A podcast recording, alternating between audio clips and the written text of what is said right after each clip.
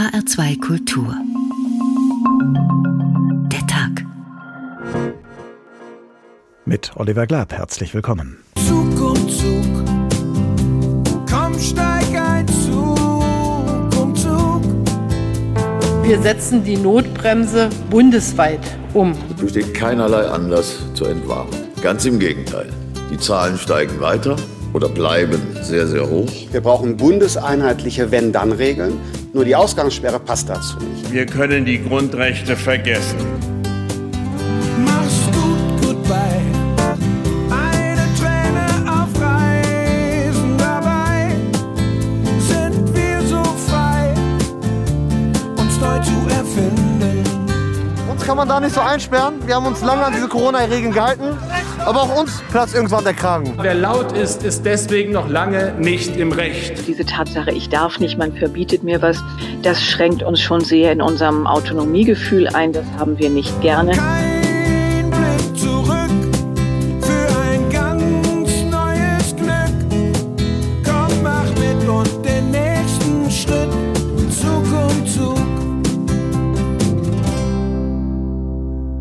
Danach zumute ist und wer sich vorher eine Maske aufsetzt, könnte in diesen Tagen auch, wie einst Christian Anders, singen Es fährt ein Zug nach nirgendwo, den es gestern doch schon gab, leider. Und auch vorgestern und seit Wochen und Monaten.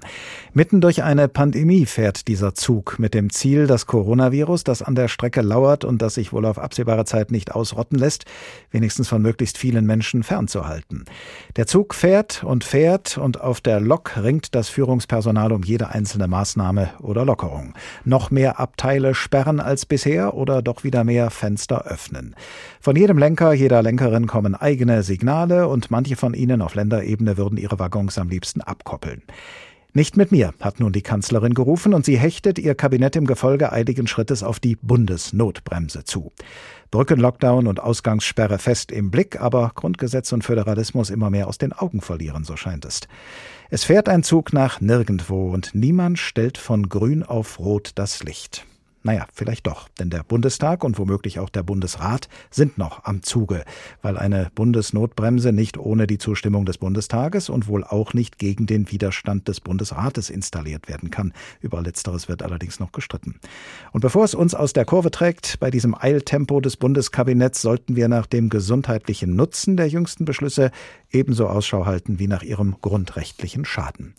Bundesnotbremse. Dürfen die das? Das fragt diesmal der Tag in HR2 Kultur. Und wir beginnen mit einem Blick auf die Beschlüsse, die das Bundeskabinett nicht wie sonst am Mittwoch, also gestern, sondern in aller Eile schon vorgestern am Dienstag gefasst hat, die nun aber doch nicht so schnell in das Infektionsschutzgesetz hineingeschrieben werden, wie sich viele in der Koalition das gewünscht hätten. Denn die Zweidrittelmehrheit, die für ein Eilverfahren nötig wäre, die war von Anfang an nicht in Sicht. Und so wird sich der Bundestag morgen zum ersten Mal mit den geplanten Änderungen befassen und erst Mitte nächster Woche abschließend darüber beraten. Es geht darum, ob die Bundesregierung in Zukunft bundesweit Corona-Maßnahmen umsetzen darf, die bislang einer Verordnung des jeweiligen Bundeslandes bedurften. Aus Berlin berichtet Birte Sönnigsen. Eigentlich gibt es sie schon längst, die Notbremse. Darauf hatten sich Bund und Länder schon vor Wochen geeinigt. Umgesetzt wurde sie in den Ländern allerdings sehr unterschiedlich. Die Kanzlerin hatte angekündigt, sich das nicht länger ansehen zu wollen. Die bundeseinheitlich geltende Notbremse ist überfällig, denn auch wenn es schwerfällt, das auch heute wieder zu hören, die Lage ist ernst. Und weil die Lage weiter ernst ist, will die Kanzlerin nicht länger darauf bauen, dass die Länder die Beschlüsse freiwillig umsetzen. Ein Bundesgesetz soll die Notbremse jetzt verbindlich ziehen, ohne Ausnahmen. Das Kabinett hat eine Ergänzung des Infektionsschutzgesetzes auf den Weg gebracht. Diese Ergänzung heißt, auf den wichtigsten Nenner gebracht, wir setzen die Notbremse bundesweit um. Ab einer 7-Tage-Inzidenz von mindestens 100 an drei aufeinanderfolgenden Tagen gibt es Einschränkungen für die betroffenen Kreise oder Städte. Das bedeutet, dass zum Beispiel Geschäfte, Zoos und Museen schließen müssen. Kontakte werden eingeschränkt. Ausnahmen gibt es etwa für Lebensmittelgeschäfte, Apotheken oder Gartencenter. Die Kanzlerin verweist auf die Notrufe der Intensivmediziner, die in den vergangenen Tagen immer wieder vor einer Überlastung gewarnt haben. Dabei helfen, die Zahlen zu senken und Krankenhäuser zu entlasten, sollen auch Ausgangsbeschränkungen. Sie sind umstritten. Menschen in den betroffenen Regionen sollen zwischen 21 und 5 Uhr nur in begründeten Ausnahmefällen draußen unterwegs sein dürfen. Für FDP-Chef Christian Lindner ist das ein zu großer Eingriff in die Grundrechte. Wir brauchen bundeseinheitliche Wenn-Dann-Regeln. In einem bestimmten Fall müssen folgende Maßnahmen eingeleitet werden. Nur die Ausgangssperre passt dazu nicht. Nicht der einzige Kritikpunkt. Für die grüne Fraktionschefin Katrin Göring-Eckardt fehlen im Gesetz dramatisch viele Dinge, um tatsächlich zu einem echten Wellenbrecher zu kommen. Der Gesetzentwurf sieht vor, dass Schulen bei einer Inzidenz von 100 geöffnet bleiben sollen, wenn alle Schülerinnen und Schüler und die Lehrkräfte zweimal in der Woche getestet werden. Erst ab einer 200er Inzidenz soll der Präsenzunterricht nicht mehr stattfinden dürfen. Für Göring-Eckert zu spät. Das muss früher geschehen. Bei 100 in den Wechselunterricht mit Testpflicht zu gehen, ist das Mindeste, was wir tun müssen. Und übrigens auch an den Kindertagesstätten dafür zu sorgen, dass es kindgerechte Tests gibt. Das Gesetz muss jetzt noch vom Bundestag verabschiedet werden. Daran zweifelt Vizekanzler Olaf Scholz nicht. Die Frage ist nur, wie schnell das Gesetz in Kraft treten kann. Die Sache ist auf dem Weg und die Alternativen sind nur ganz, ganz schnell oder schnell. Bleibt die Frage, ob diese Alternativen schnell genug sind oder die Notbremse am Ende zu spät greift. Und es bleibt auch die Frage, ob sie überhaupt greift, ob die Maßnahmen, die die Bundesregierung in Zukunft bundesweit umsetzen dürfen will, überhaupt geeignet sind, die Ausbreitung des Coronavirus hinreichend zu bremsen. Und die Antworten auf diese Frage hängen wiederum eng mit einer anderen Frage zusammen, nämlich mit der Frage, unter welchen Umständen sich Menschen leichter oder schwerer mit dem Coronavirus infizieren. Damit kennt sich Dr. Gerhard Scheuch aus, Physiker und Aerosolforscher, also Fachmann für das Gemisch aus festen oder flüssigen Schwebeteilchen, das wir regelmäßig ausatmen und durch das Corona-Infizierte ihre Viren entsprechend regelmäßig in die Luft pusten. Guten Tag, Herr Scheuch. Schönen guten Tag. Von Ihnen und anderen aus Ihrem Fachgebiet kommt immer wieder die Botschaft, und die haben sich auch in einem offenen Brief an die Bundeskanzlerin und die Regierungschefs und Chefinnen der Länder formuliert, dass eine Übertragung von Coronaviren durch Aerosolteilchen fast ausnahmslos in Innenräumen stattfindet. Wie unterschiedlich verhalten sich denn die Aerosolteilchen, je nachdem, ob wir sie drinnen oder draußen ausatmen? Die verhalten sich sehr unterschiedlich. Diese Aerosolwolke, die ich in einen Innenraum reinatme, die wird sich sehr stark aufkonzentrieren. Die Wolke kann ja nicht weg. Die bleibt in dem Raum. Wenn ich nicht lüfte, dann bleibt die in dem Raum sehr lange und diese Aerosolteilchen werden immer mehr werden, je länger ich mich in dem Raum befinde. Im Außenbereich wird das nicht passieren. Da kann eine Aufkonzentrierung nicht stattfinden. Da werde ich zwar auch diese Aerosolteilchen genauso ausatmen wie drinnen, aber die werden durch die unendliche Luft, die um uns herum ist, sofort verdünnt und dadurch können sie uns nicht mehr so gefährlich werden. Das ist der ganz große Unterschied. Wenn wir jetzt von diesen unterschiedlichen Voraussetzungen drinnen und draußen ausgehen, welche der Maßnahmen, die die Bundesregierung künftig bundesweit ergreifen dürfen möchte, sind denn geeignet bzw. nicht geeignet, der Gefahr zu begegnen, die von Aerosolteilchen ausgehen kann? Fangen wir den geeigneten an. Geeignet sind immer Kontaktbeschränkungen in Innenräumen. Im Außenbereich spielen die gar nicht so eine ganz große Rolle. Also Kontaktbeschränkungen in Innenräumen, das war die größte und beste Maßnahme, die im letzten Frühjahr auch geschehen ist. Das ist eine Maßnahme, die ist sicherlich sehr nützlich, aber die gilt nur für Innenräume. Ja, das muss man immer bedenken. Das ist die Maßnahme, die sinnvoll ist. Unsinnig sind zum Beispiel Maßnahmen, dass man Sport im Freien verbietet. Ja, das macht unserer Meinung nach nicht viel Sinn. Im Gegenteil, man sollte ja die Menschen motivieren, ins Freie zu gehen. Man sollte sich öfter im Freien aufhalten, denn in Innenräumen lauert die Gefahr. Ja, ähm, ich sage immer Open Air statt Ausgangssperre, ja, frische Luft statt Ausgangssperre. Ja, das ist eben wichtig zu, zu wissen. Ähm, da, das setzt natürlich dieses Verständnis des Aerosolverhaltens dieser Viren voraus und das ist halt nicht ganz so einfach. Das ist ein sehr komplizierter Prozess, der da auch beim Menschen beim Ausatmen stattfindet. Stichwort Ausgangssperre. Einige argumentieren ja zugunsten einer solchen Ausgangssperre damit, äh, dass eine Ausgangssperre zwar als Ausgangssperre sinnlos sein mag, aber als Eingangssperre Sperre sinnvoll wäre, weil sie zumindest abends und in der Nacht verhindern könnte, dass sich Leute gegenseitig besuchen und sich dann haushaltsübergreifend in zu kleinen privaten Räumen treffen. Wäre es aus Ihrer Sicht sinnvoll, ähm, ja, darauf abzuheben? Kontaktbeschränkungen gibt es ja jetzt schon. Von daher halten wir die Ausgangssperre für äh, überflüssig, weil es ja nur darauf abzielt, dass sich eben diese heimlichen Partys ähm, vermeiden lassen. Das kann man aber jetzt auch schon mit dem jetzigen bestehenden Gesetzen unterbinden, denn es gibt ja jetzt schon eine Kontaktbeschränkung. Und wenn, dann sollte man eben nicht dieses Wort Ausgangssperre verwenden, sondern Ausgangssperre suggeriert uns Bürgern ja, Achtung, draußen ist es gefährlich, bleibt bitte zu Hause. Aber genau das Umgekehrte ist ja der Fall. Wenn das Ansteckungsrisiko also, wie Sie ja jetzt sehr deutlich betont und äh, erläutert haben, drinnen besonders groß ist, welche Vorkehrungen müssten wir dann vor allem treffen in Läden, in Büros, in Schulen, in Heimen, bei Veranstaltungen oder im öffentlichen Personennahverkehr und nicht zuletzt in Wohnungen? Es gibt eigentlich sechs Punkte, die man beachten sollte, wenn man in Innenräumen ist. Der erste Punkt, den habe ich schon genannt, möglichst wenig Leute, also möglichst wenig Personen äh, treffen. Der zweite Punkt, der ist aber genauso wichtig, der wird aber sehr oft vernachlässigt und vergessen. Das ist die Zeit. Je länger ich mich mit einem Infizierten in einem geschlossenen Raum aufhalte, umso höher ist das Ansteckungsrisiko. Und zwar quadratisch. Das heißt doppelte Zeit, vierfaches Ansteckungsrisiko.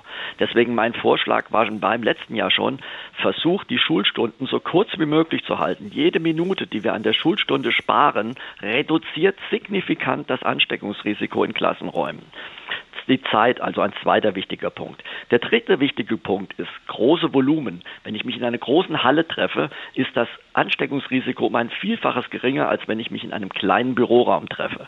Der nächste Punkt ist dann, wie effektiv sind die Masken, die ich verwende. Und die Masken sollte man in Innenräumen tragen. Im Außenbereich kann man sie tragen, spielen nicht so eine ganz große Rolle. Dann spielt die Lüftung des Raumes eine große Rolle. Professor Wieler sagt ja immer wieder Lüften, Lüften, Lüften. Deswegen haben wir ja auch eine AH plus L-Regel. Die L steht für Lüften. Und als letztes mobile Raumluftfilter und mobile Raumluftreiniger können sehr, sehr stark helfen, wenn wir uns länger in, in Räumen aufhalten, zum Beispiel in Wohnungen, in, in großen Wohnanlagen, dort wo in Heimen, dort wo Menschen länger zusammenleben müssen, dort können diese mobilen Raumluftreiniger einen sehr, sehr effektiven Dienst leisten. Und dann eine Kombination dieser Maßnahmen, die hilft uns effektiv in, in Innenräumen zu schützen. Nun leiden ja äh, alle Beteiligten sehr stark unter den Einschränkungen, was äh, das Einkaufen angeht oder auch was die Gastronomie angeht. Äh, die einen, die das nicht mehr in Anspruch nehmen können und die anderen, die dadurch eben auch kein Geld mehr verdienen. Also die Frage ist natürlich, was könnte man denn bei Läden und bei Innengastronomie machen, wenn das Ansteckungsrisiko eben innen doch sehr groß ist? Ja, da muss man eben diese Maßnahmen einführen. Lüften, Masken, möglichst kurze Zeiten, und dann eben auch diese Raumluftfilter einsetzen, ja, mobile Raumluftfilter einsetzen, um die Innenräume möglichst sauber zu halten. Aber als allererstes könnte man ja mal die Außengastronomie öffnen, denn da wissen wir ja, ist das Ansteckungsrisiko relativ gering. Könnte man nicht sogar so weit gehen zu sagen, äh, wenn eben das Ansteckungsrisiko draußen so gering ist, wäre es dann sinnvoll, draußen ausdrücklich mehr Freiheiten zu ermöglichen, damit man sich dann umso mehr auf die Maßnahmen in Innenräumen konzentrieren kann und dafür vielleicht auch eine höhere Akzeptanz findet? Ich könnte es fast nicht besser ausdrücken. Genau so sollten wir es machen. Ja, wir sollten außen das Ventil öffnen, ja, dass wir ein bisschen mehr Freiheit außen gewinnen, aber dafür sollten wir die Leute sensibilisieren. Achtung, drinnen lauert die Gefahr. Dr. Gerhard Scheuch, Physiker und Aerosolforscher. Vielen Dank. Und eines ist natürlich besonders tückisch an den mit Viren verseuchten Aerosolteilchen, dass wir nämlich die Viren, die sie enthalten können, mit keinem unserer sechs Sinne wahrnehmen. Aber vielleicht kann uns hier der siebte Sinn weiterhelfen. Jedenfalls hat uns eine gleichnamige Sendereihe im Fernsehen irgendwann einmal, Jahrzehnte ist es her, dringend empfohlen, genau diesen siebten Sinn im Straßenverkehr zu entwickeln. Und diesen siebten Sinn weckt nun der Kollege Rainer Dachselt wieder auf und wendet ihn an auf die Herausforderungen der Corona-Pandemie. Teil 1 Fahren mit Erkältung.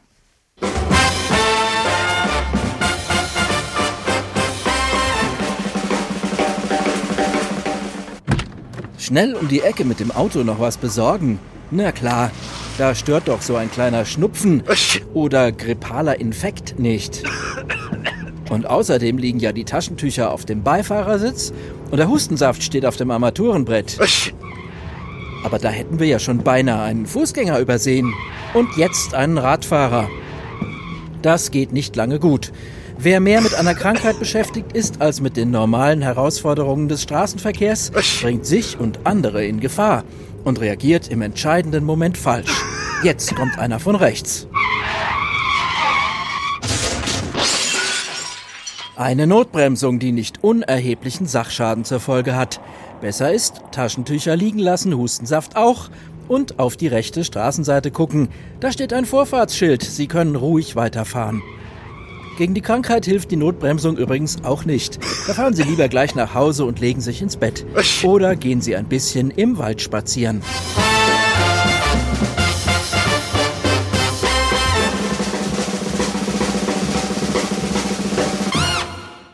Später mehr vom siebten Sinn in der Neuauflage von Rainer Dachselt. Sie hören den Tag in HR2 Kultur. Einen Tag zur sogenannten Bundesnotbremse und über die Frage, dürfen die das? Mit die sind die Verantwortlichen in der Bundesregierung gemeint und ihre Ankündigung in Sachen Corona-Maßnahmen künftig stärker durchzugreifen bzw. durchzuregieren, hat auf Länderebene ein lautes, ein vielstimmiges und in großen Teilen auch ablehnendes Echo hervorgerufen. Mehr darüber von unserer Politikredakteurin Lisa Muckelberg. Aus dem Saarland und Sachsen kommt schon kurz nach dem Bekanntwerden der Pläne harsche Kritik. Die Situation in den Ländern sei ganz unterschiedlich. Die Ministerpräsidenten fordern mehr Entscheidungsspielräume auf Landesebene. Sachsens Ministerpräsident Michael Kretschmer will Ausgangsbeschränkungen erst ab einer Inzidenz von 200 und außerdem keine bundesweiten Regeln für die Schulen. Auch aus Hessen kommen kritische Töne, allerdings auch kein ausgesprochener Widerspruch. So sagt Ministerpräsident Volker Bouffier, ich hätte bevorzugt, wenn der Bund nicht so kleinteilig alles geregelt hätte. Aus Baden-Württemberg kommt hingegen Zustimmung. Der grüne Ministerpräsident Winfried Kretschmann unterstützt die Initiative des Bundes. Auch in Bayern sieht man das Gesetz positiv, so Ministerpräsident Söder. Natürlich werden wir sowohl als Bayern als auch als CSU in der Bundesregierung da sogar mit Treiber sein, dass es beschlossen wird. Im hohen Norden ist die Zustimmung dagegen nur eingeschränkt. Schleswig-Holsteins Ministerpräsident Daniel Günther von der CDU fordert zum Beispiel, dass Click und Collect weiterhin erlaubt bleiben soll. Außerdem hat er mit der FDP einen Gegner der Ausgangssperre in seiner Jamaika-Koalition. Auch im rot-grün-rot regierten Stadtstaat Bremen wird vor allem die Rechtmäßigkeit der Ausgangsbeschränkungen kritisch gesehen. Ganz anders in Mecklenburg-Vorpommern, so sagt Ministerpräsidentin Manuela Schwesig von der SPD. Ich kann für mein Bundesland sprechen. Wir begrüßen grundsätzlich die Änderung des Bundesinfektionsschutzgesetzes. Wir haben selber schon von Anfang an gesagt, zum Beispiel die Ausgangsbeschränkungen sollten eher in einem Bundesgesetz geregelt werden, weil es auch viel mehr Rechtssicherheit bietet. Auch aus dem Westen, aus Nordrhein-Westfalen, kommt Zustimmung für das neue Infektionsschutzgesetz. Wenn es damit Bundesgesetz leichter geht, Hauptsache endlich passiert etwas, sagt Ministerpräsident Armin Laschet, CDU. Sein Koalitionspartner, die FDP, ist jedoch gegen die Änderung.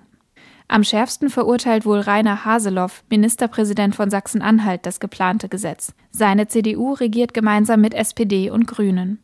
Er hätte gerne mitgeschrieben am Gesetz und sagt, der Bund ignoriere die zwölfmonatige Erfahrung der Länder mit der Pandemie. Auch als Bundesratspräsident fühlt er sich übergangen und kritisiert, wie der Bund die Änderung des Gesetzes auf den Weg bringen will. Im Bundestag müssen zwei Drittel der Abgeordneten zustimmen, damit es beschleunigt beschlossen werden darf. Im Bundesrat, wo die Bundesländer abstimmen, bedarf es aber keiner expliziten Zustimmung, da könnte höchstens eine Mehrheit der Länder Einspruch einlegen. Dieser könnte vom Bundestag dann aber wieder überstimmt werden. Soweit der Bericht unserer Politikredakteurin Lisa Muckelberg. Professor Uwe Volkmann, Professor für Rechtsphilosophie und öffentliches Recht an der Goethe-Universität Frankfurt. Guten Tag. Guten Tag, Herr Glab. Greifen wir gleich mal den letztgenannten Punkt auf. Da will die Bundesregierung die föderale Gewichtsverteilung zwischen Bund und Ländern durch Gesetzesänderung zugunsten des Bundes verschieben und der Einspruch des Bundesrates als Ländervertretung könnte vom Bundestag, wo die Regierungsfraktionen die Mehrheit haben, abgeschmettert werden. Ist die Corona-Pandemie von einer solchen Tragweite, dass der Bund so sehr an Gewicht zunehmen darf? Ja, das ist in der Tat eine Frage. Es ist natürlich zunächst ein Misstrauensvotum gegen die Länder und gegen die Kommunen, die das bisher gemacht haben. Aber auf der anderen Seite sieht man natürlich schon, dass sich der bisherige Modus der Krisenbewältigung so ein Stück verbraucht hat. Die bisherigen Versuche der Koordination sind gescheitert. Die Beratungen waren schlecht vorbereitet und irgendwie wirken alle Beteiligten müde. Die Frage ist nur, ob es jetzt dadurch besser wird. Und Dafür müsste man sich ansehen, was jetzt in dem Gesetz äh, steht und neu kommt. Und das müsste man mit dem vergleichen, was jetzt schon gilt. Und dann wird man wahrscheinlich feststellen, dass vieles äh, von dem, was drinsteht, sowieso schon gilt. Also Bayern etwa und andere Länder haben diese nächtlichen Ausgangssperren schon eine ganze Weile, äh, ohne dass man den Eindruck hat, dass es da groß besser ist. Der Unterschied ist ja wohl der, dass die Länder es bisher aus eigenem Ermessen entscheiden konnten, was sie davon umsetzen. Und das würde dann künftig nicht mehr gehen. Das würde künftig nicht mehr gehen. Das äh, verweist aber dann auch schon auch auf ein zentrales Problem dieses ähm, äh, Vorhabens, jedenfalls in der gegenwärtigen Fassung. Möglicherweise wird sich das morgen nach den Anhörungen im Gesundheitsausschuss noch ändern.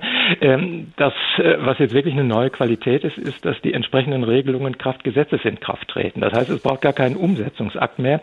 Die entsprechenden Verpflichtungen, Ausgangsbeschränkungen, äh, Betriebsschließungen, Schulschließungen etc. treten automatisch in Kraft, wenn bestimmte Inzidenzwerte überschritten werden. Und deshalb ist doch eben eine neue Qualität, die unter anderem eben zur Folge hat, dass gar kein Rechtsschutz mehr gegen diese Maßnahmen möglich ist. Bisher konnte man gegen alle Umsetzungsmaßnahmen die Gerichte anrufen, die das überprüft haben und dann auch immer mal wieder einzelne kassiert haben, wie etwa die nächtlichen Ausgangsbeschränkungen. Das geht nun nicht mehr. Besonders äh, betroffen sind natürlich äh, letztlich potenziell wir alle dadurch, dass in Grundrechte weiterhin eingegriffen wird, auch Kraft solcher Maßnahmen, wie sie jetzt äh, künftig dann bundesweit sehr schnell in Kraft treten könnten. Zum Beispiel die Grundrechte auf Entfaltung der Persönlichkeit, das Versammlungsrecht, das Recht auf Unverletzlichkeit der Wohnung unter Umständen auch. Solche Eingriffe, wenn sie denn passieren, müssen ja verhältnismäßig, angemessen, befristet sein. Wie bewerten Sie vor diesem Hintergrund die Kabinettsbeschlüsse? Ja, es ist ja ein ganzes Bündel von Maßnahmen, die da äh, nun in der Notbremse drin sind.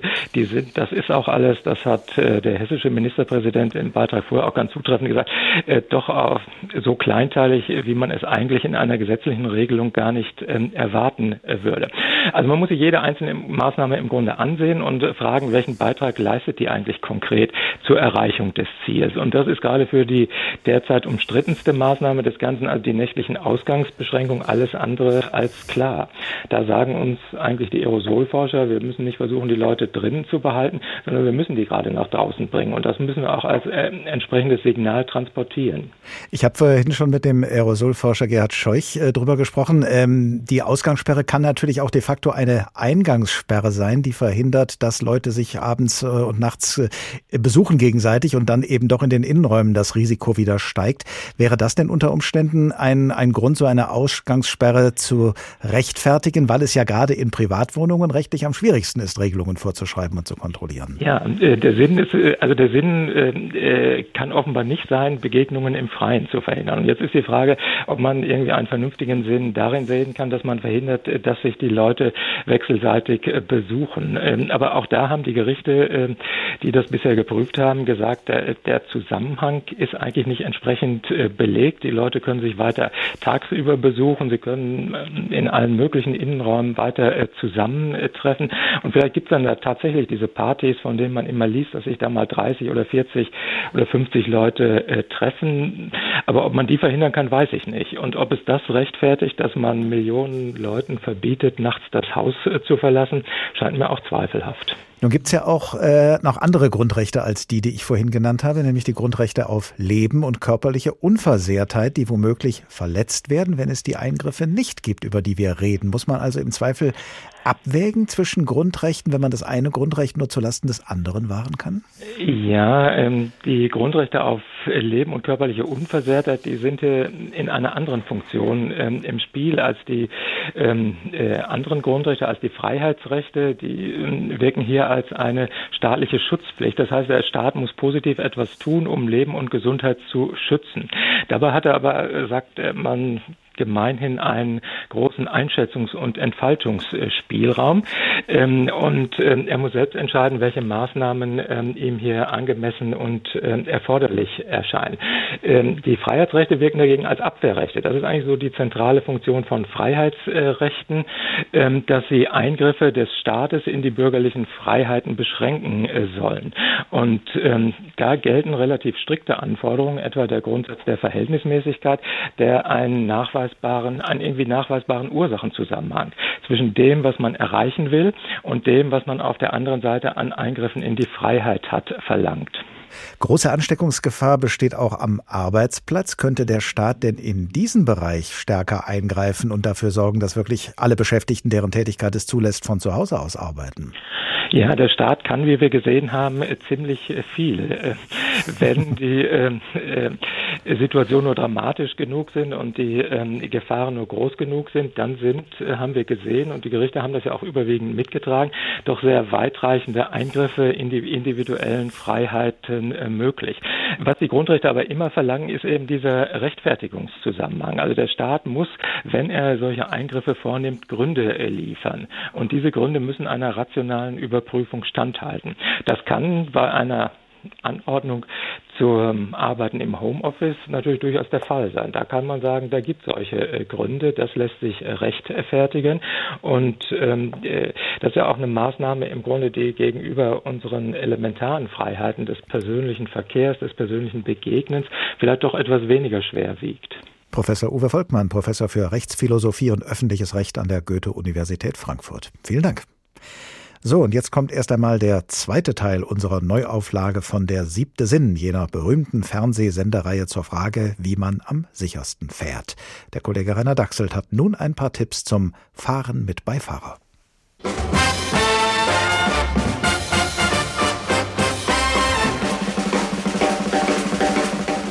Eine kleine Spritztour mit dem Auto macht immer Spaß. Noch mehr natürlich, wenn der Ehepartner dabei ist. Dann mal los, Schatzi. Vorsicht, das könnte sich als gefährlicher Irrtum herausstellen. Fahr doch nicht so schnell. Manche Partner neigen zu Panik, wenn sie nicht selber am Steuer sitzen. Hast du den gesehen? Hast du den nicht gesehen? So etwas wirkt sich negativ auf ihre Aufmerksamkeit aus.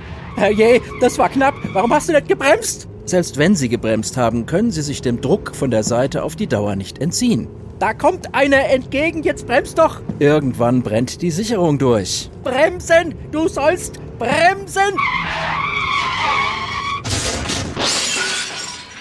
Und schon haben sie eine Notbremsung hingelegt, mit ärgerlichem Sachschaden. Dabei hat der Entgegenkommende längst die Spur gewechselt.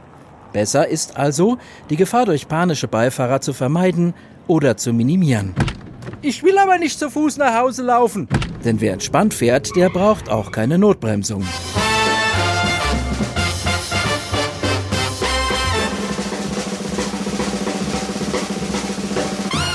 Soweit Teil 2 unserer hoffentlich hilfreichen Fortsetzung von Der siebte Sinn. Und einen weiteren Wiederbelebungsversuch dieser berühmten Serie wird der Kollege Rainer Dachselt in gut zehn Minuten unternehmen. Sie hören den Tag in HR2 Kultur mit der Schlagzeile Bundesnotbremse. Dürfen die das? In unserem Nachbarland Frankreich dürfen sie das wohl allemal, die politisch Verantwortlichen in der dortigen Hauptstadt, nämlich Corona-Maßnahmen anordnen für das ganze Land und für einzelne Regionen.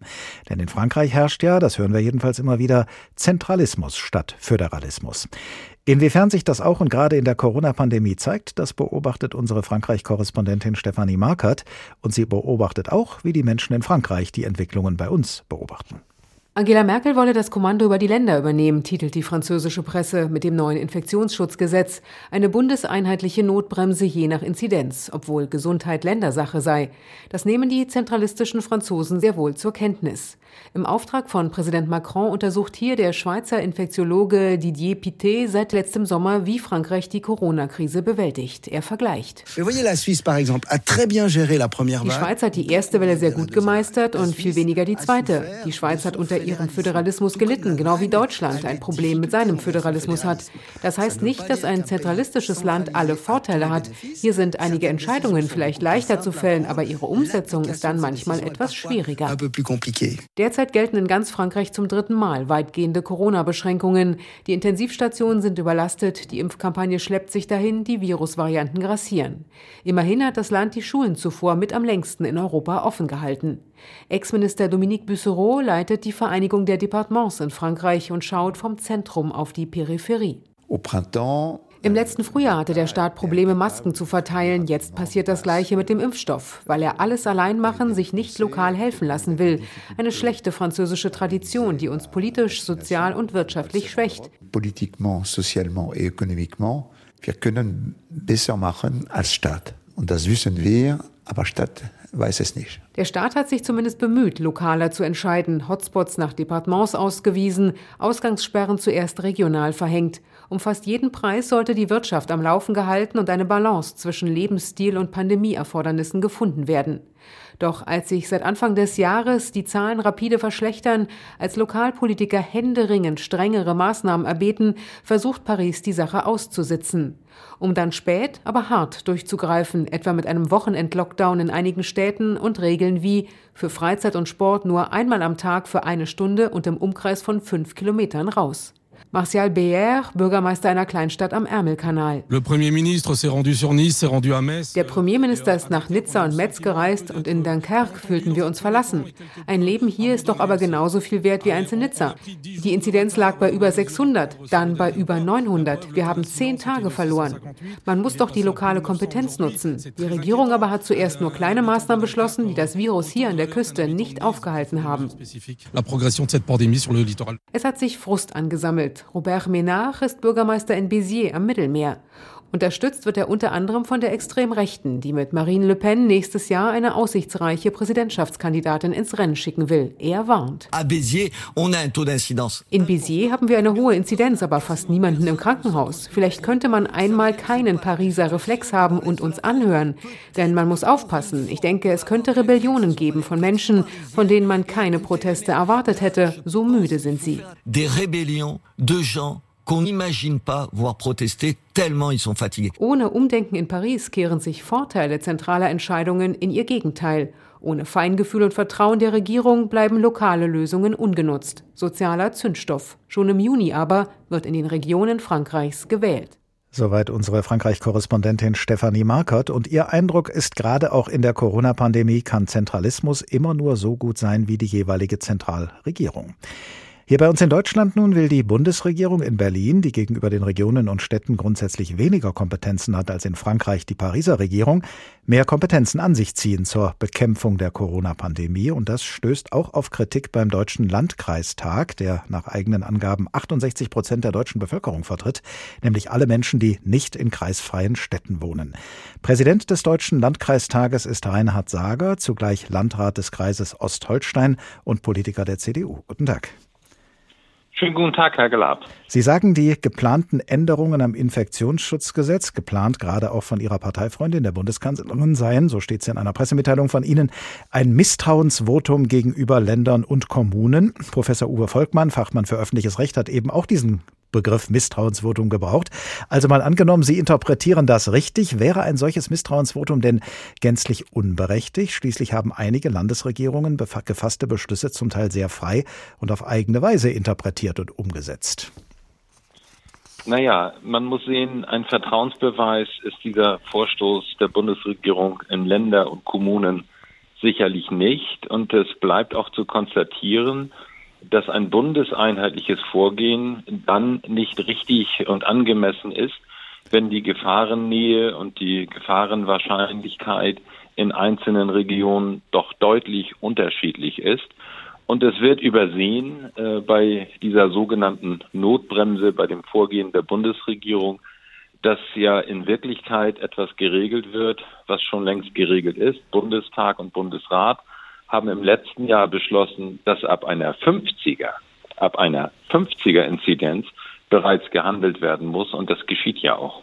Bisher waren Landkreise ja auch schon abhängig von über einer übergeordneten Ebene, nämlich von den Beschlüssen von Bund und, und, Ländern, aus denen ja dann immer Verordnungen der jeweiligen Länder hervorgegangen sind. Von solchen Verordnungen wären die Landkreise ja dann befreit, wenn es äh, diese Bundesnotbremse mit allem, was daran hängt, gibt. Und solange die Inzidenz nicht über den Grenzwert von 100 steigt, haben sie doch in den Landkreisen Handlungsspielraum. Ja, aber darum geht es nicht, Herr Glab.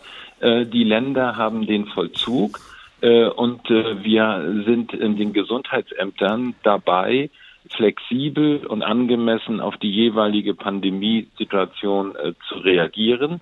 Jetzt will der Bund aber tatsächlich ab 100 alles über einen Kamm scheren. Und das ist auch unter Verfassungsjuristen natürlich eine ganz schwierige Diskussion, weil wenn ich über 100 alles gleich mache im Staat, von Flensburg bis Passau und von Aachen bis Görlitz, sehen Sie bei einzelnen Maßnahmen, Ausgangssperren, Schließung des Einzelhandels, Kontaktbeschränkung von privaten Personen, äh, dann ist ganz schnell die Frage, ist das angemessen und erforderlich und kann von den Gerichten auch gekippt werden. Sie sagen alles gleich machen, aber es ist doch so, dass äh, diese, diese Bundesnotbremse nicht schlagartig für das ganze Land dann greift, wenn sie gezogen wird, sondern sie wird für bestimmte Regionen gezogen, in denen eben bestimmte Bedingungen erfüllt sind, nämlich die Inzidenz über 100 gestiegen ist. Ja, da haben Sie recht. Äh, und unterhalb von 100 muss auch schon längst gehandelt werden. 100 ist ein viel zu hoher Wert. Äh, wir haben in Schleswig-Holstein im Moment etwa gut 70er Inzidenzen, bei uns in Ostholstein an der Ostsee äh, heute am Tag 57 und wir handeln schon längst deswegen sehr besorgt und behutsam und versuchen Maßnahmen genau darauf aufgesetzt auch auszubringen und ich halte das für geboten. Ein Hörer hat uns äh, vor unserer Sendung geschrieben und argumentiert so, bisher gäbe es einen Wettbewerb der Regionen darum, wer möglichst viel öffnet. Durch die Änderung des Infektionsschutzgesetzes werde es nun einen Wettbewerb um niedrige Infektionszahlen geben, weil die dann ausschlaggebend dafür sein würden, was geöffnet werden darf. Und das sei viel sinnvoller. Welche, sagt der Hörer, welche Möglichkeiten haben denn Landkreise wie der Ihre und welche Möglichkeiten nehmen Sie wahr, um Ihre Inzidenzzahlen so zu senken, dass die Notbremse nicht gezogen werden muss? Ja, die Landkreise handeln sehr äh, besonnen und äh, sehr sorgsam im Umgang mit der Pandemie. Wir haben das übrigens an den Beispielen äh, Heinsberg, Tirschenreuth oder Gütersloh ja im letzten Jahr schon bewiesen, dass sofort entsprechend gehandelt wird, Quarantänemaßnahmen ausgebracht wird, die Kontaktnachverfolgung aufgerüstet wird in den Gesundheitsämtern.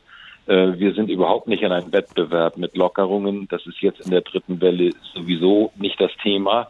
Also wir zeigen äh, als Kreise, die Kolleginnen und Kollegen machen dort eine hervorragende Arbeit, insbesondere die Teams in den Gesundheitsämtern in ganz Deutschland.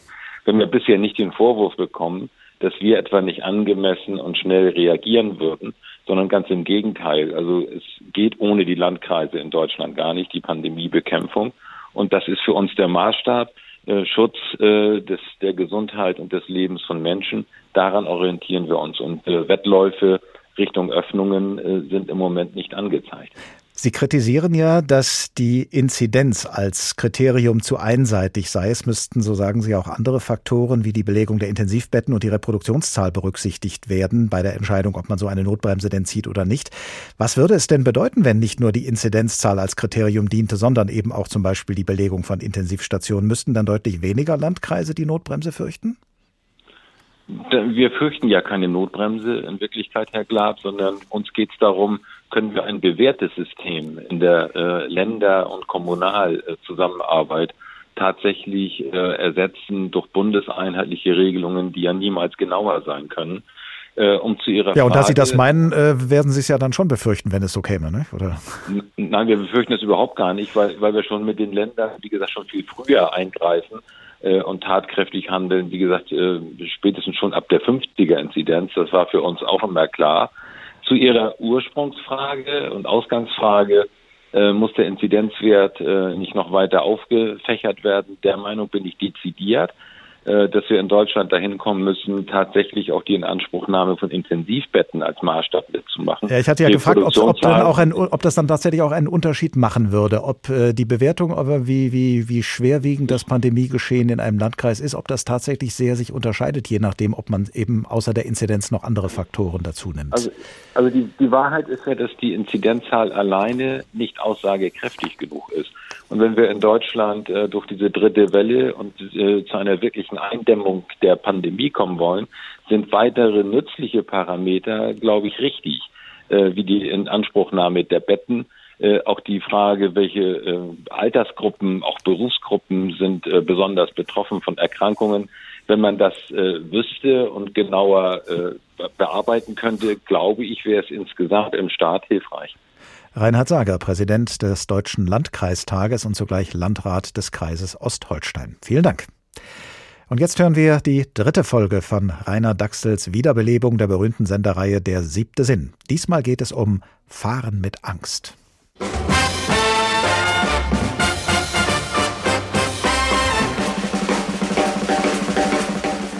Mit dem Autofahren, das ist für die meisten Autofahrer keine große Sache. Manche sind sogar ein bisschen leichtsinnig. Andere sind dafür ein bisschen ängstlich. Für sie besteht der Straßenverkehr nur aus Gefahren. Der Anblick an der grünen Ampel treibt ihn Schweiß in den Nacken. Oh Gott, wird sie gleich gelb und er kann nicht rechtzeitig bremsen. Oder rot und er fährt auf die Kreuzung. Er muss bremsen, aber hinter ihm ist einer, der ist viel zu nah. Gleich wird er auf ihn drauffahren. Oh mein Gott, er überholt. Herrje! Ja, das ist jetzt nochmal gut gegangen. Aber für den furchtsamen Fahrer lauert um die nächste Ecke auch der nächste Schrecken. Die Kurve. Bedrohlich gebogen liegt sie vor ihm. Wird er am Ende aus ihr herausfliegen? Sie kommt immer näher. Was soll er nur tun? Da gibt's jetzt nur eins. Bremsen, bremsen. Aber wer in der Kurve notbremst, der fliegt erst recht raus.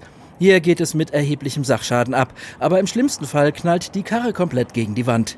Besser ist, wenn Sie zu Angst am Steuer und Notbremsungen neigen, lassen Sie doch jemand anderen fahren.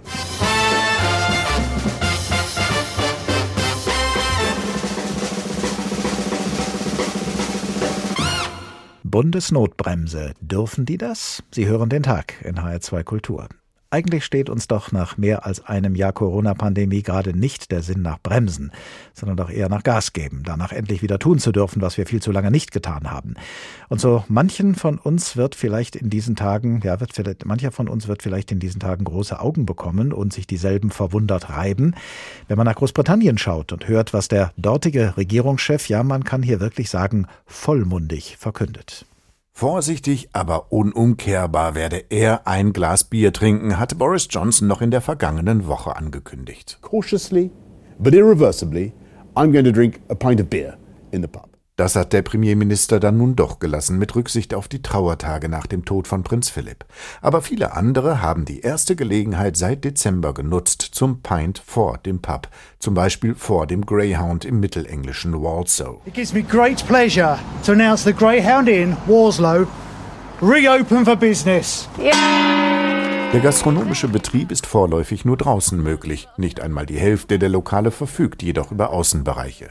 In der Londoner Innenstadt haben ein paar Restaurants geöffnet, aber kaum ein Pub. Das Lyric mitten im Soho ist eines der ganz wenigen. Robert nimmt sich draußen in der Kälte gerade sein zweites Pint. Ich habe mich da echt drauf gefreut, sagt er. Wir mussten ja lange genug warten. Oh, really looking forward to a, a pint. Yes, been a long time waiting. Neben ihm sitzt Trevor. Er hat keine Sorge, wieder unter die Leute zu kommen. Er habe in den vergangenen sechs Monaten ja auch Unterricht in der Schule gegeben. I've been in school for the last six months teaching two and a half thousand children, so not really. Nicht nur die Außengastronomie darf wieder öffnen, auch die Geschäfte, auch Fitnessstudios, auch Friseursalons. Einer davon gehört Sam und der ist ziemlich glücklich. Pretty happy, yes. I'm glad. It's a bit anxious in the beginning, but I'm glad that I'm back to work. Ein bisschen sei er zunächst schon in Sorge gewesen, aber jetzt ist er vor allem froh, wieder arbeiten zu können. Sam betreibt einen kleinen Salon im Londoner Stadtteil Maderville. Acht Plätze für die Kunden, aber höchstens vier gleichzeitig will er bedienen. Ich musste den ganzen Salon dreimal reinigen, damit er wieder so ist, wie er sein soll. Und dann mussten wir ja auch alle Kunden anschreiben, damit die wissen, was gilt und sie sich an die Regeln der Regierung halten. Weiterhin gilt Abstand halten und Maske auf. Außerdem stehen bei Sam Plexiglaswände zwischen allen Plätzen. Sein Salon ist ausgebucht bis Ende des Monats. Wir haben sehr treue Kunden, sagt Sam, zum Glück. Quite loyal clients and we've been very lucky on this. Endlich klingelt es auch wieder an der Eingangstür der kleinen Boutique von Behafner gleich nebenan. Seit wir wieder geöffnet haben, sagt Behafner, kommt ununterbrochen Kundschaft. Ich glaube, mehr Leute unterstützen jetzt die lokalen Betriebe. Da hat sich was verändert im Denken. Die Leute merken, wie wichtig diese Geschäfte in ihrer Nachbarschaft sind. Den Unterschied merken wir wirklich. Die Briten sind vorsichtig optimistisch. Das Impfprogramm läuft hervorragend. Der Inzidenzwert liegt landesweit bei etwa 30, nach Monaten mit extrem strikten Einschränkungen. Die größte Sorge ist ein erneutes Lockdown-Jojo, sagt Behavner. I'm a little nervous about um, how it's going to pan out, uh, hoping that a new lockdown doesn't come.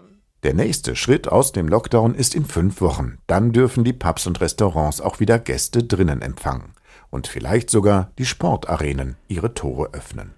Das berichtet Thomas Spickhofen, unser Korrespondent in Großbritannien. Und so schwer es uns auch fallen mag, wir hier in Deutschland müssen weiterhin unsere Realität betrachten und damit auch die geplanten Änderungen am Infektionsschutzgesetz, die das Bundeskabinett vorgestern beschlossen hat, mit denen sich ab morgen der Bundestag beschäftigen muss und über die überall im Land lebhaft diskutiert wird, weil der Bund Kraft dieser Gesetzesänderungen mehr Kompetenzen an sich ziehen will im Kampf gegen die Corona-Pandemie.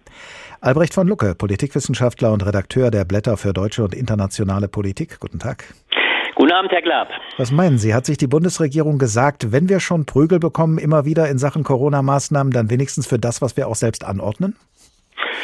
Da ist sicher was dran, das kann man schon so sehen. Es ist allerdings manchmal an Ironie auch kaum zu überbieten, wer denn am Anfang die Prügel verdient hat. Wir müssen uns daran erinnern, der Umstand, dass wir aus dieser MPK, wir können uns erinnern, wir hatten ja, glaube an die 25 Ministerpräsidentenkonferenzen mit der Kanzlerin, dass wir aus dieser herauskommen gewissermaßen und dass die Kanzlerin bzw. die Bundesebene jetzt die Kompetenz an sich zieht, ist dem Umstand geschuldet, dass eigentlich von der Bundesebene ein großer Fehler gemacht wurde. Es war ja gerade gerade die Osterruhe, die aus dem Bundeskanzleramt kam, für die sich dann, wir erinnern uns, die Kanzlerin mit großer Geste entschuldigte, die dazu führte, dass sie daraufhin, weil sie sofort erkannte, dass der Ball auch gegen die Länder zu spielen ist, sagte so, jetzt werde ich versuchen, die Kompetenzen ganz zum Bund zu ziehen. Also dieser Überdruss, der sich aufgetan hat, führt dazu, und ich glaube, das ist durchaus getragen von der Sorge von Angela Merkel, dass tatsächlich so ein Zustand der Haltlosigkeit, äh, der fehlenden Orientierung greift. Und man darf auch nicht vergessen, sie hat ihre Kanzlerschaft immer ganz eng an das Bewältigen der Krise gebunden. Sie hat gesagt, das Impfangebot bis, muss bis zum 21. September stehen. Das ist fünf Tage vor der Bundestagswahl. Also da ist die eine Verbindung und sie fürchtet vor allem, glaube ich, nichts mehr, als dass hier wirklich eine Triage angreift. Also sie ist in die Flucht nach vorne gegangen und zieht jetzt die Kompetenzen zu sich. Können Sie denn etwas Produktives entdecken daran, dass es eben immer wieder diese Verschiebungen gibt äh, äh im, innerhalb des Föderalismus zwischen der Bundes- und der Länderebene? Naja, wir haben ja vieles auch gerade in dieser Sendung gehört. Ich würde sagen, man kann diese Krise in zwei große Etappen untergliedern. Anfangs hat der Föderalismus durchaus nicht schlecht funktioniert. Wir hatten so etwas wie Trial and Error, wir hatten aber auch vor allem einen Vergleichswettbewerb der verschiedenen Bundesländer, in denen das eine Bundesland manchmal Erfolge zeitigte, das andere auch nachzog. Allerdings, und das ist das Problem, das Ganze war auch kommunikativ immer überlagert von einer Grundentscheidung. Denn wir dürfen ja nicht vergessen, es ist nicht im luftleeren Raum, wie das stattfindet. Es findet auch statt vor dem Hintergrund eines Superwahljahres, in dem sich übrigens nicht nur die beiden Spitzenkandidaten oder potenziellen Spitzenkandidaten der CDU, CSU einen regelmäßigen Schlagabtausch geliefert haben, sondern alle Bundesländer, und es sind eine Menge, die in diesem Jahr wählen, immer auch genau geguckt haben, wie sind unsere Werte, wie kommt das an. Äh, das heißt, das ist irgendwann entgleist. Wir haben also etwas gehabt wie eine ständige Beobachtung, äh, wie kommt das in meinem Bundesland an und in dem Augenblick ist dieses Kompetitive unseres Föderalismus umgeschlagen in ein ausgesprochenes großes Negativum. Und es kommt ein zweites hinzu. Es wurde dann ja oft diskutiert, ob die Planung, äh, die kommunikative Vorbereitung der Ministerpräsidentenkonferenz nicht eigentlich ins Desaster führt. Und am Ende in dieser besagten Sitzung, Nachtsitzung über 15 Stunden, in, dem, in der wir erinnern uns, die Ministerpräsidenten vier Stunden lang auf einen leeren Schirm starten, äh, weil zum Teil äh, Kanzlerin Merkel in Einzelgesprächen war, in denen ist das endgültig gekippt. Also ich glaube insofern die Notwendigkeit, einen neuen Anlauf zu nehmen, vielleicht übrigens auch einen Anlauf, den man früher hätte nehmen müssen, mit einer stärkeren Konzentration, Zusammenziehung auch von verschiedenen Kräften, auch verschiedenen äh, wissenschaftlichen Kräften, in einem vielleicht sogar Lagezentrum. Das wäre wahrscheinlich zu einem früheren Zeitpunkt sehr vernünftiger gewesen. Jetzt kommt es, und das macht das so problematisch, doch in einem ziemlichen Ad-Hoc-Verfahren. Die Heranziehung der Kompetenzen zum Bund, das macht natürlich auch den Bund und damit die Bundeskanzlerin als die treibende Kraft äh, angreifbarer. Das erleben wir gerade beispielsweise bei dem eigentlich großen Knackpunkt, dem Streit um die. Ausgangssperre, die ja in jeder Hinsicht hochproblematisch ist, wie wir heute auch gehört haben. Stichwort Anlauf. Sie haben das ja gerade gebraucht, das Wort neuer Anlauf. Der Kommentator der Frankfurter Rundschau hat die Hoffnung, dass Bund und Länder die Energie, die sie jetzt womöglich nicht mehr ans Streiten und Falschen um einheitliche Auflagen verschwenden müssen, nun dafür verwenden könnten, gemeinsam das Impfprogramm und damit den wahren Ausstieg aus der Pandemie zu beschleunigen. Denn von Lockdown zu Lockdown, das ist ja nur ein Spiel auf Zeit und kein Ausweg. Könnte so etwas ja im besten Falle dabei herauskommen? Ja, das hofft man natürlich. Es hängt natürlich wiederum von anderen Faktoren ab, nämlich der Tatsache, sind Impfstoffe vorhanden, kommen sie schnell genug zu den Praxen, äh, wird auch das gelingen. Aber es ist ein ganz entscheidender Punkt damit benannt. Wir müssen uns immer bewusst machen, und da merkt man die Problematik der Politik. Es kann manchmal von einer falschen oder richtigen Entscheidung abhängen, ob ein Bild völlig ins Gegenteil kippt. Hätte die Bundesregierung, übrigens muss man auch deutlich sagen, äh, die äh, Bundeskanzlerin, die ja die, die EU-Kommissionsrats, die in der Europäischen Union im letzten Jahr gehabt. Hätte sie genauer geguckt, dass bei ihrer grundsätzlich richtigen Entscheidung auf europäischer Ebene zu verhandeln, das auch richtig geschieht, hätte sie also auch ihre Power eingesetzt und es nicht auf europäischer äh, Ebene einer doch ziemlich überforderten Gesundheitskommissarin überlassen, dann hätten wir heute den Impfstoff, dann hätten wir nicht all diese Probleme, dann wäre der Blick auf die Corona-Krise eine völlig andere. Das heißt, es ist wirklich manchmal mit diesem äh, alten Begriff von Machiavelli, es sind Fortuna und Virtu. Es muss der Zufall, der, der Glücks, dass, dass, dass die Gunst der Stunde, die Fortuna muss ergriffen werden und dann auch tatkräftig umgesetzt werden. Denn damit kippte, damit, das dürfen wir ja nicht vergessen, kippte die äh, Betrachtung der Corona-Krise vollends ins Gegenteil. Hätten wir Anfang Januar richtig impfen können, dann wäre all das, was jetzt als ein riesiges Umkippen dieser Sichtweise auf die Corona-Krise zu beobachten ist, es hätte wahrscheinlich gar nicht stattgefunden. Wir ständen ziemlich glänzend da.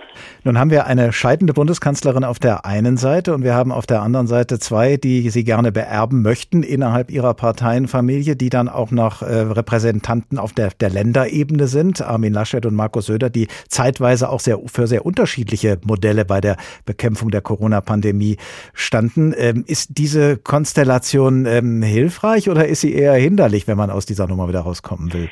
Sie war lange Zeit äh, absolut hinderlich, weil natürlich, wir haben es ja alle erlebt, sich die beiden Ministerpräsidenten vor allem immer auch einen Wettstreit um die größte Tauglichkeit für die Kanzlerkandidatur geliefert haben. Und einer, man muss es deutlich sagen, Markus Söder war dabei ausgesprochen geschickt. Er hat sofort erkannt, übrigens auch in klassisch äh, machiavellistischer, man kann es auch opportunistischer Manier sagen, er hat sofort erkannt, dass an der Seite der Kanzlerin zu stehen. Ich sagte immer, er ist fast so etwas geworden wie der Stalker der Kanzlerin, also in völliger Übereinstimmung. Und zwar auch der einfachen Rechenarithmetik halber, dass er sagte, es sind immer noch in der Bevölkerung, man darf das nie vergessen, trotz all der lautstarken Kritiker, es sind bisher immer noch zwei Drittel für die Merkelschen Lockdown-Maßnahmen. Die eine Hälfte ist damit in Übereinstimmung, die eine fordert, die zweite, das zweite Drittel fordert sogar strengere Maßnahmen. Das heißt, die Mehrheitsverhältnisse waren in einem zwei Drittel zu ein Drittel Verhältnis immer auf Seiten derer, die eher für strengere Maßnahmen waren. Äh, Armin Laschet machte den großen Fehler und das hat ihn, glaube ich, letztlich vielleicht ja sogar die Kanzlerkandidatur gekostet, dass er sich abgesetzt hat. Und diese machtstrategischen Fragen haben von Anfang an hochgradig auch das Bild verunheitlicht.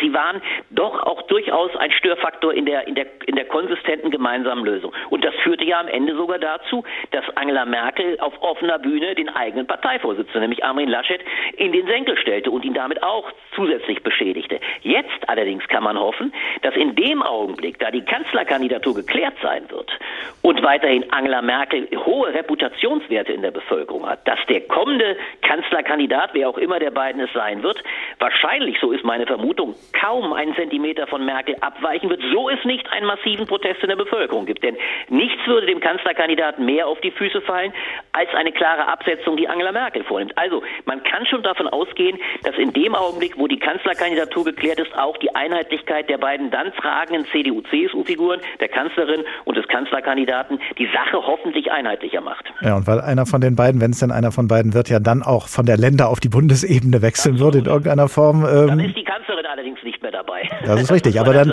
aber dann wäre der Betreffende dann wahrscheinlich auch dafür, dass der Bund möglichst viele Kompetenzen in der Corona-Pandemie Absolut, absolut. Sie, Sie haben völlig recht. Es ändert sich, und das wird hochspannend zu beobachten sein, es ändert sich die Perspektive des bisherigen Ministerpräsidenten eines der Länder fundamental, sobald er als Kanzlerkandidat in Erscheinung treten muss. Also salopp gesagt, das Bayern First, was ja Markus Söder nicht nur für die eigene Person reklamierte, sondern in erheblichem Teile auch für seine bayerische Landsmannschaft, wenn wir nur daran denken, als mit der Bestellung der Sputnik-Wirkstoffes, äh, hat er ja einen hochgradigen äh, landesegoistischen Kurs eingeschlagen. Ich bin ziemlich sicher, wenn er denn der Kanzlerkandidat werden sollte, und momentan spricht doch einiges dafür, äh, dass er mit solchen äh, Landesextratouren ein Ende machen wird.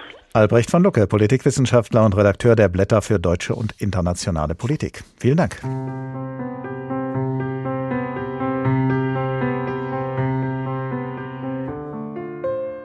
In Christian Anders Lied Es fährt ein Zug nach nirgendwo heißt es, die Zeit verrinnt, die Stunden gehen, bald bricht ein neuer Tag heran, noch ist es nicht für uns zu spät, doch wenn die Tür sich schließt, was dann?